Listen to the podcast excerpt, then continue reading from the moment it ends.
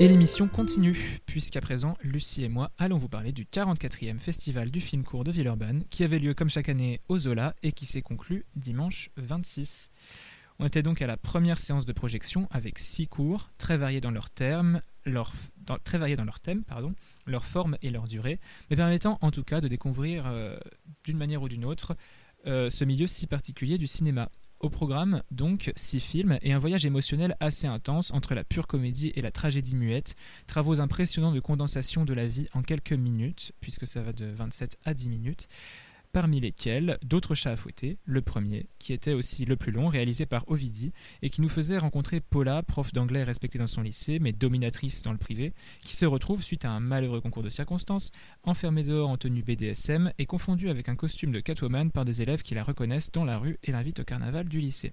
Tout à fait absurde, le film fait naître cette héroïne timide et attachante, naviguant habilement cependant entre les écueils un peu embarrassants, voire pour dire le mot cringe, que laissait entrevoir son pitch au départ. Il culmine dans une scène finale, monument de gêne et de drôlerie où on ne sait plus si on doit rire ou juste être mal à l'aise. Le film est donc une réussite, comme une petite nouvelle, mais peut-être moins puissant que ceux qui ont pu suivre. Euh, oui, euh, bah, je suis d'accord avec ce que tu dis de d'autres chats à fouetter. Enfin, en tout cas, c'était vraiment très très drôle et toute la salle euh, a ri. Euh, ensuite, il y a eu La Grenade Noire de euh, Ali euh, Zaregana qui est un très beau film également. Alors, complètement différent. je pense que c'était peut-être les deux films qui étaient les plus opposés qu'ils ont mis à la suite. Parce que celui-ci, il parle de l'assassinat de Ghazaleh Chalabi, une femme iranienne qui a été tuée par les forces de l'ordre lors d'une manifestation en 2022. Donc il y a un ancrage réel. Et le film est très beau avec ce côté bah, documentaire, du coup mais euh, fortement engagé, puisqu'il il utilise des vidéos d'émeutes euh, en Iran, des manifestations, de la répression. Et à ces images d'archives se superpose la figure de Ghazaleh elle-même, à travers le dessin, comme euh, ressuscité parmi les morts, et qui nous raconte bah, son propre assassinat. donc déjà c'est un court métrage qui c'est le plus original au niveau de la forme puisque bah, on alterne entre dessin et vidéo et c'était vraiment très bouleversant. Et je trouve que c'était important de mettre un tel film dans un festival parce que c'est important de parler de ces sujets-là euh, à travers le cinéma. Oui, je suis tout à fait d'accord. La forme était assez, euh, assez incroyable et effectivement, le cinéma permettait d'une vraie, enfin, de se faire vraiment l'écho euh, de, ces, de ces sujets extrêmement importants et que, vu que l'actualité est quand même tout le temps tragique, on a, le temps, on a tendance à des fois oublier. À oublier. Mais euh, venait ensuite euh, Pavane, un film de Pauline Gay de 25 minutes, où Corinne Maziero incarne Cora, qui travaille depuis des dizaines d'années euh, à la chaîne à vider, découper, préparer des poulets, et dont la fille Alex, qui est incarnée par Salomé De Wells, qui était la Coralie d'Illusion perdue de Xavier Giannoli, et, donc, dont la fille Alex est partie à Paris faire du cinéma. Et avec une immense tendresse et une très grande justesse, la réalisatrice euh, filme l'incompréhension qui se creuse entre la mère et la fille, sans pathos non nécessaire ni misérabilisme. De même pour les scènes à l'usine, qui montrent de façon objective, sans compromis et sans exagération, euh, le traitement des poulets, qui montrent aussi la solidarité des employés, toutes des femmes, dont les moments de discussion lors des pauses sont lumineux dans tous les sens du terme, rayonnants, euh, et qui font vraiment du, bien à, voir. Se, fondant sur des extraits de À la ligne de Joseph Pontus, que d'ailleurs euh, je recommande vraiment au passage, euh, le film n'exclut pas une certaine poésie finale avec un, un très beau plan nocturne extrêmement touchant. J'en dis pas plus, mais le film est disponible sur arte.tv et on vous en reparlera dans un instant. Ensuite, on a eu euh, le film euh, Fin, euh, réalisé par Fernando Reinailos, donc très différent des autres. pareil, c'était super, c'était hyper émouvant parce que pour le coup, le film joue du silence, donc il n'y a aucune parole et tout passe par les yeux. les petits gestes, parce que c'est à propos d'un couple de vieilles dames, de vieilles femmes qui, dont l'une est devenue complètement dépendante en fait et ne peut plus se gérer toute seule. Et, et bah, enfin, sans spoiler, parce que bah, ça, ça spoil, mais en même temps, ça dure euh, trois minutes. Donc, euh, elle décide de mettre fin à ses jours avec des médicaments, et l'autre la surprend alors qu'elle est en train de faire ça. Et elle ne dit rien, elle la voit, elle pleure, et on, juste, on, on sent toute son impuissance et le fait que bah, ça devait arriver et que c'est c'est compréhensible aussi. Et donc c'était un très beau film sur la fin de vie, sur l'amour passé, sur les souvenirs aussi, parce qu'il y a un jeu autour des albums photos, de l'appareil photo lui-même, etc. Donc pareil, c'était vraiment très très bien. Et ensuite, celui-là, il était suivi par Cendre, réalisé par Emmanuel Roux, Rioux, pardon, qui est un court-métrage québécois et qui est peut-être mon préféré parce que ça parle du rôle des hommes dans le mouvement MeToo.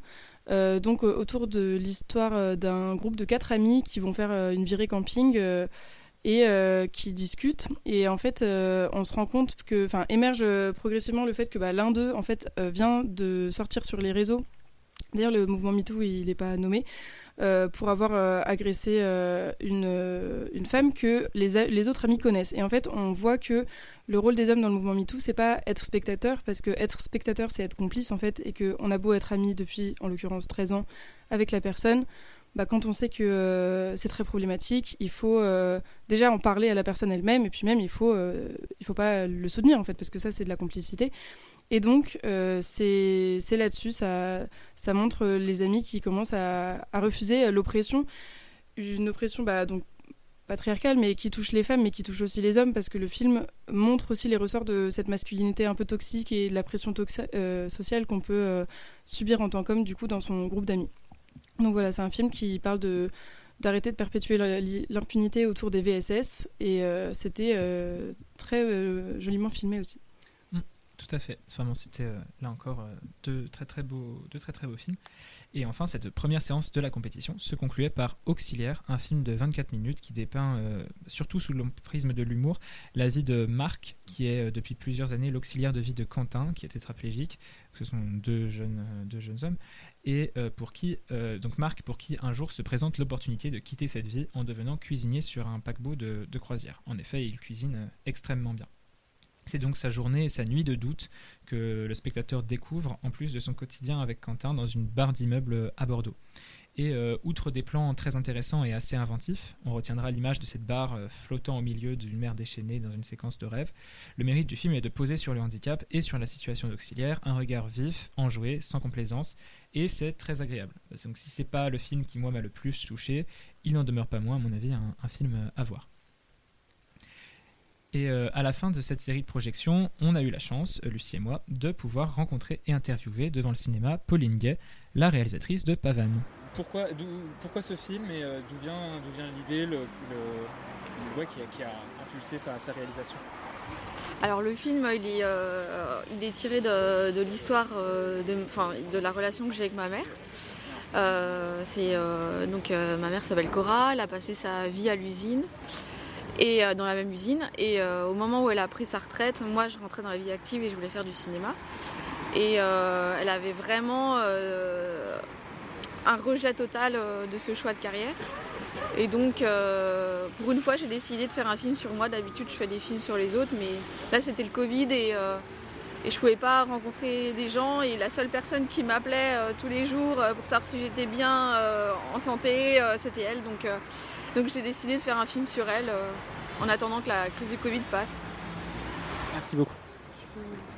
Euh, et du coup, il y a un côté très biographique, mais est-ce que c'est que biographique ou tu as aussi euh, fait des trucs fictionnels dans ce court métrage À quel niveau, je veux dire?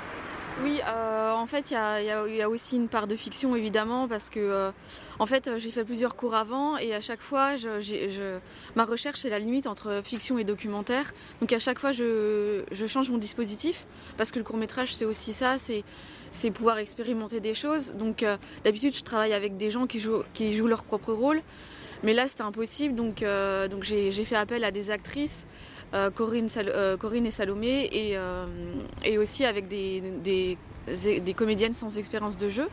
Qui, les, ouvrières dans l'usine sont, sont des, vraies ouvrières qui travaillent là-bas. Et, et, donc, en fait, j'ai essayé de mélanger les, les, deux, les deux terrains, en fait, documentaire et fiction.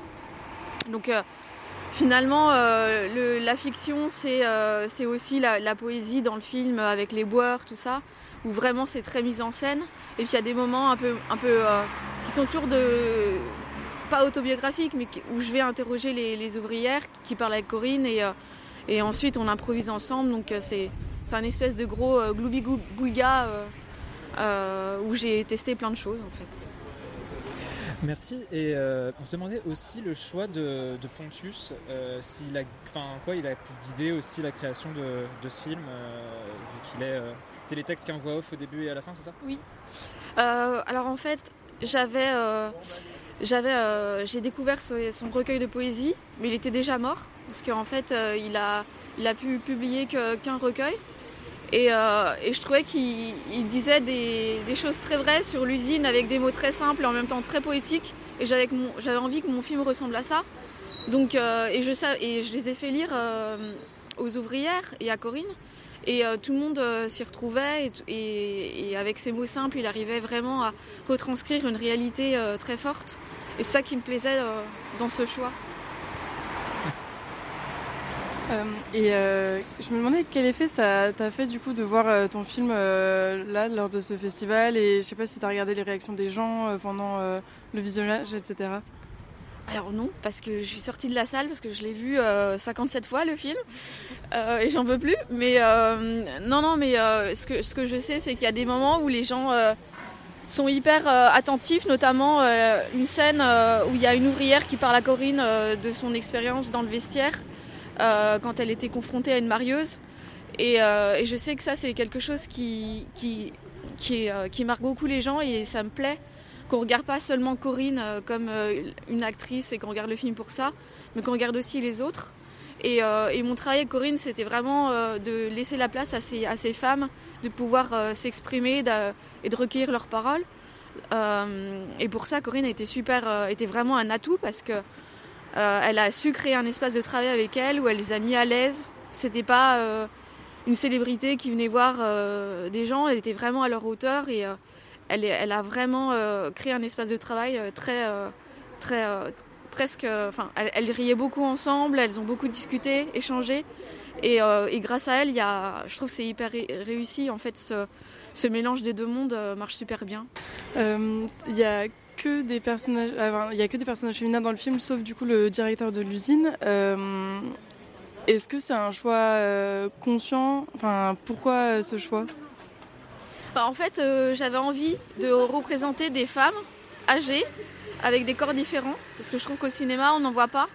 Donc ça, c'était aussi une volonté de ma part, parce que dans, l'usine, évidemment, il y, a des, mecs de tous âges, mais moi, j'ai préféré me concentrer sur ces femmes et leur corps parce que je trouve ça dommage qu'à partir de 35 ans, une, actrice puisse plus tourner et, qu'on voit, on voit plus ces, gens qui existent euh, malgré tout. Donc il faudrait qu'il y ait plus de, représentation euh, de ce type dans, le cinéma. Merci. Merci beaucoup, Pauline.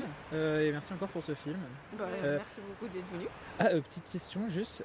si tu as, vu les autres, les autres films de la, de la soirée, est-ce que tu as un, un qui t'a voilà, marqué ou bah, J'ai bien aimé le dernier, euh, parce que ce que j'ai aimé, c'est l'humour. Euh, déjà, c'est très différent de ce que je fais et ça, c'est bien. Je trouve que la, programmation, justement, c'est, plein de types différents, documentaires, euh, fiction, les deux. Et, le dernier m'a, vraiment surpris parce que déjà, je le trouvais hyper maîtrisé avec les acteurs, le fait qu'on monte l'handicap d'une façon un peu, différente. Ça, ça, me plaisait beaucoup. Euh, c'est pas vraiment ça le, cœur du film en fait, c'est juste l'histoire de deux potes, parce que c'est, on dirait quasiment des potes. Et, euh, en fait, on, regarde autre chose qu'un handicapé. Et ça, je trouvais ça super. Merci, merci beaucoup. Merci. Euh, bah, bon festival, bonne chance. Et puis à bientôt. Merci à vous. En plus de cela, nous avons pu discuter avec elle aussi bien du monde du cours que des festivals, du temps de préparation, de la, condition de réalisateur-réalisatrice, conditions parfois précaires à la recherche de financement ou de subventions qui se font rares mais stimulantes malgré tout. La réalisatrice prépare en effet la réalisation de son premier long métrage, euh, qu'il nous tarde donc de découvrir, même s'il n'est bien sûr pas pour tout de suite.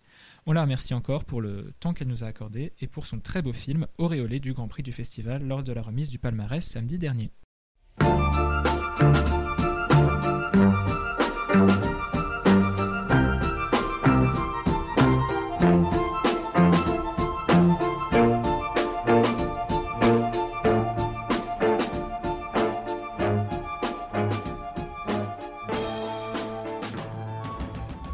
Et avant de conclure l'émission, vos critiques vous donneront leurs conseils et on commence avec Laura.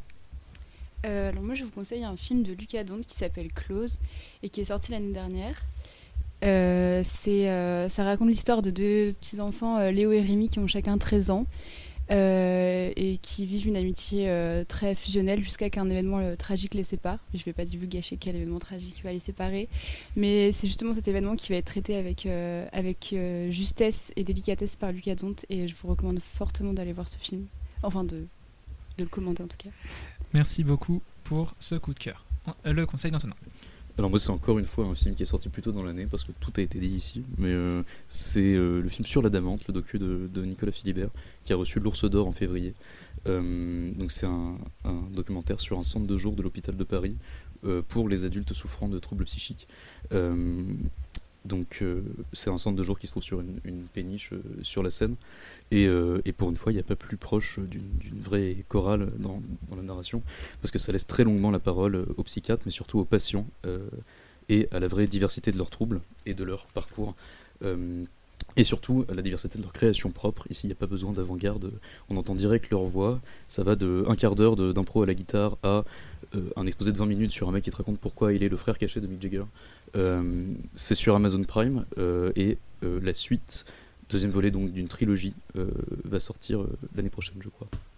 Merci beaucoup. Le conseil de Nathan. oui, alors moi je voulais conseiller le film Vincent doit mourir, qui est donc à l'affiche en ce moment. pour moi, c'est un des films de l'année. c'est un film de genre avec sans aucun doute l'argument le plus génial que je que j'ai lu depuis un moment puisque le pitch est donc que du jour au lendemain, toutes les personnes qui croisent Vincent donc veulent euh, le tuer. Euh, voilà, donc ça c'est le point de départ, et après euh, le film développe une espèce de, contexte post-apocalyptique hyper efficace. c'est un film qui a le mérite de se passer dans la ville de Saint-Michel-Chef-Chef, qui est une ville dont le nom me fait beaucoup rire, on dirait un appel à, alors Saint-Michel, chef, chef, je sais pas, je trouve ça trop drôle. Euh, donc le pitch est écrit certes par une personne à l'anxiété sociale très prononcée, mais toujours est-il qu'à partir de ce postulat, euh, le réalisateur, donc euh, Stéphane Castan, qui s'initie son premier film, et quand je m'en suis rendu compte, je suis tombé des parce qu'il fait vraiment preuve d'une maîtrise assez bluffante. Et, donc il livre un film très particulier, archi original, hybride, glaçant, mais aussi parfois franchement drôle, avec une mise en scène virtuose qui laisse cours à toute cette violence euh, qui se déverse. Karim Leclou, euh, mais aussi Vima Laponce, qui sont donc les deux acteurs principaux, sont tous les deux excellents. Euh, moins que franchement un film d'horreur, c'est surtout un, film de genre qu'il faut voir, je pense, pour soutenir ce genre de projet dans le cinéma français. Donc voilà. Merci beaucoup.